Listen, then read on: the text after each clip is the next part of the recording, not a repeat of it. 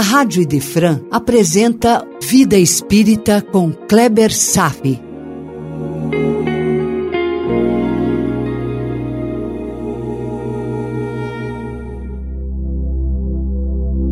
Nosso Lar, capítulo 8 Organização de Serviços, parte 3 Podemos escolher onde direcionar o esforço principal, onde deveremos localizar nossa motivação diária, nossa vontade geradora de trabalho e, talvez o mais importante, treinar a nossa persistência, a consistência, a resiliência. Tudo isso para encontrar o sentido da vida. Vejamos o que Lísias tem a nos dizer e vamos abrir o tema. Abre aspas. É forçoso recordar que os alicerces de qualquer ambiente espiritual começam nas forças do pensamento. Tudo começa na mente, meu irmão. É o desejar. Abre aspas. Os alicerces de qualquer ambiente espiritual começam nas forças do pensamento. Todos os encarnados e desencarnados que se ligam à seara espírita contam com o apoio dos benfeitores da vida maior. Ponto. Isso é natural, pois as necessidades surgem em nosso caminho e precisamos de ajuda. Ponto mas devemos lembrar que eles também esperam de nossa parte, a fim de que possam auxiliar mais amplamente. Ahá, e aí está a questão. Esse é o trabalho: criar um padrão mental que vibre e facilite a chegada de todas as influências que os espíritos superiores nos inspiram, fazendo chegar a mensagem deles até nós. Abre aspas. O homem vulgar ignora que toda a manifestação de ordem procede do plano superior. O pensamento humano transforma-se em potencial criador quando inspirado pelas mentes que funcionam nas esferas mais altas. Nenhuma organização útil se materializa na crosta sem que os raios iniciais partam de cima Fecha aspas. Isso é uma lei, meu irmão. Ponto. Vamos em frente. Nosso lar foi fundado por portugueses do século XVI. Há bibliotecas que arquivam verdadeiros acervos históricos que descrevem todos os detalhes da criação. É como aqui no mundo, meu irmão. Na verdade, a nossa vida aqui na crosta é uma continuidade imperfeita do mundo espiritual pré-existente. O mundo espírita é o principal, ele é essencial, ele é permanente e eterno. Por isso, abre aspas, nenhuma organização útil se materializa aqui na crosta da Terra sem que seus raios iniciais partam de cima. Entendeu agora? Nosso mundo é uma cópia imperfeita. O mundo físico não é o principal. Vivemos numa faixa evolutiva onde a encarnação é fundamental para resolvermos nossos conflitos e despertarmos todos os valores morais do espírito através das lutas dos dias. A vida na matéria transitória, com finalidade específica de acelerar a nossa evolução se soubermos aproveitar bem as oportunidades, é claro. Os caminhos podem ser muito ásperos, mas como extrair o diamante incrustado na rocha sem ação do cinzel? André Luiz faz contribuição a uma reflexão sobre o treinamento de nosso padrão de comportamento. No encontro anterior, eu li uma lista de nove sugestões de comportamentos que o Emmanuel nos trouxe a fim de prepararmos o melhor ambiente mental para que os espíritos superiores possam nos inspirar com a menor resistência possível. Agora, André Luiz pode comentar sobre a tarefa de nos transformarmos.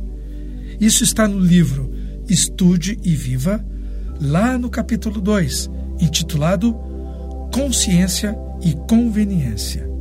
Vejamos. Abre aspas. As boas soluções de nossos problemas nem sempre são as mais fáceis. E os comportamentos corretos nem sempre são os mais agradáveis. É, meu irmão, ser cristão não é fácil. Fazer o certo exige muito mais o critério do esforço maior, mais que as saídas circunstanciais ou os atalhos do oportunismo. Pois é, outro mantra aqui que diz: não existe um jeitinho para se fazer o que é correto. Fazer o certo é o contrário de dar um jeitinho. E fazer o certo nem sempre é o mais fácil. Abre aspas. Nos mínimos atos, negócios, resoluções ou empreendimentos que você faça, busque primeiro a substância do pós-morte de que se reveste, porquanto sem ela seu tentame será superficial e sem consequências produtivas para o seu espírito. Fecha aspas. Vou explicar. Pós-mortem é considerar a vida no mundo espiritual após o desencarne, entender as consequências futuras de nossos atos presentes. Isso pode justificar que o que devamos fazer hoje talvez não seja o mais fácil e agradável. E segue o texto. Abre aspas. Hoje, como ontem, a maioria dos homens sente-se num caminho tedioso apenas porque lhe falta alimento espiritual aos hábitos. É, isso é pura verdade. A alegria que dependa apenas das ocorrências do terra a terra não tem duração. São alegrias efêmeras. A alegria verdadeira provém da intimidade do ser. E agora atenção, meu irmão. Não há espetáculo externo de florescimento sem base na seiva oculta. Seiva oculta é o espírito, meu irmão. Abre aspas.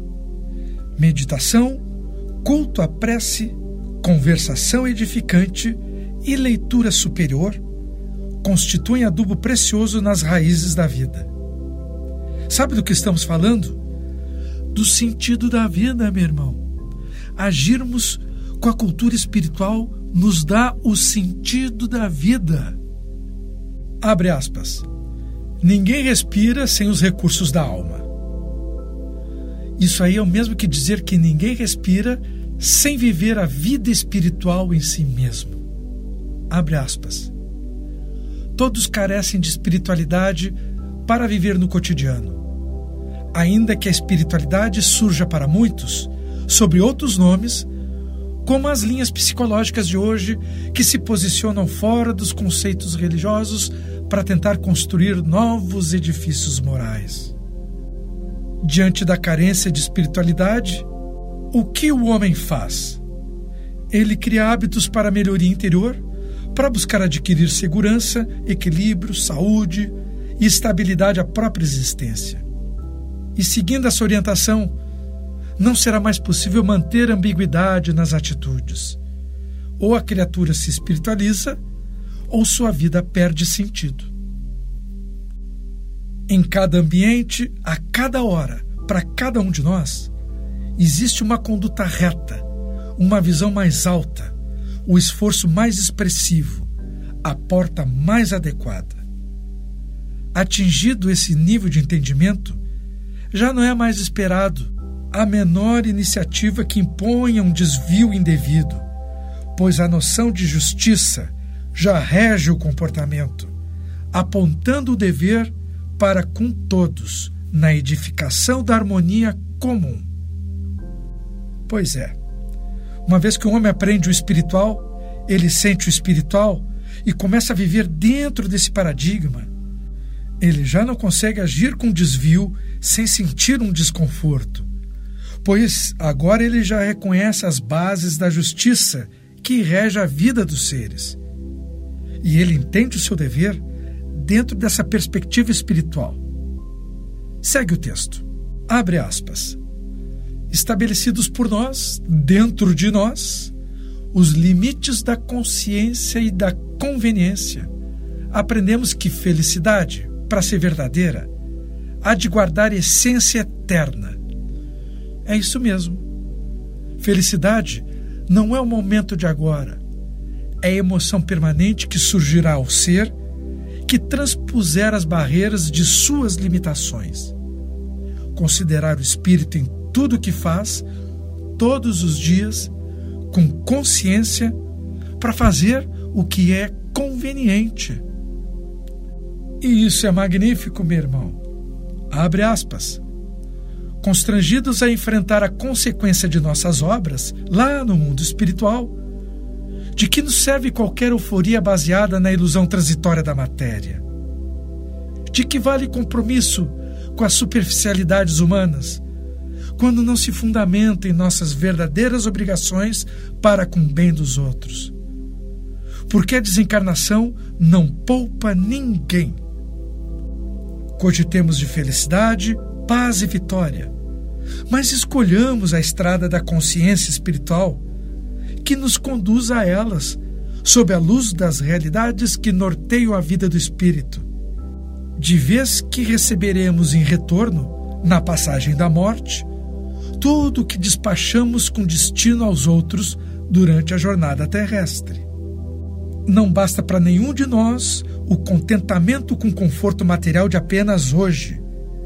É preciso saber se estamos pensando, sentindo, falando e agindo com consciência espiritual, para que o nosso deleite de agora seja também deleite no futuro. Ah, meu irmão, maravilhosa mensagem. Lísias está dizendo para André Luiz: o homem vulgar ignora que toda manifestação de ordem procede do plano superior. O pensamento humano transforma-se em potencial criador quando inspirado pelas mentes que funcionam nas esferas mais altas. Nenhuma organização útil se materializa na crosta terrena sem que seus raios iniciais partam de cima. Ainda mais se o nosso aparelho receptor de mensagens do alto estiver calibrado com consciência espiritual. E então, preparamos o ambiente conveniente para a recepção. Emmanuel, na sua mensagem, diz que essa influência do alto pode ser favorecida ou não, e até mesmo bloqueada, conforme o ambiente vibratório que venhamos a construir em nosso derredor. Isso é justamente agir com ou sem consciência espiritual. Então, nos concede uma lista de nove comportamentos úteis que favorece a construção mental desse ambiente. Comportamentos difíceis de implementar, em vez das ilusões materiais que estamos acostumados. Essa lista de nove comportamentos úteis nós já estudamos no encontro anterior. Basta buscar o registro do nosso último encontro, tá, meu irmão? Com um esforço para criar um ambiente espiritual consciente, nós vamos ter toda a ajuda do alto. E no final, André Luiz reconhece que esse trabalho é difícil, mas que estamos inexoravelmente ligados à espiritualidade, que é a vida principal. Isso tudo é o sentido da vida. Portanto, passa a ser nosso dever viver levando em consideração em todas as nossas decisões a vida espiritual pois não estamos dissociados dessa vida hoje, ontem e nem nunca. Mudar a maneira de pensar é de verdade uma grande meta para todos nós. E vale a pena todo esforço. Vale a pena todo esforço para encontrar o sentido da vida. Por hoje era isso. Desejo paz a todos e até breve. A Rádio Idefran apresentou Vida Espírita com Kleber Safi.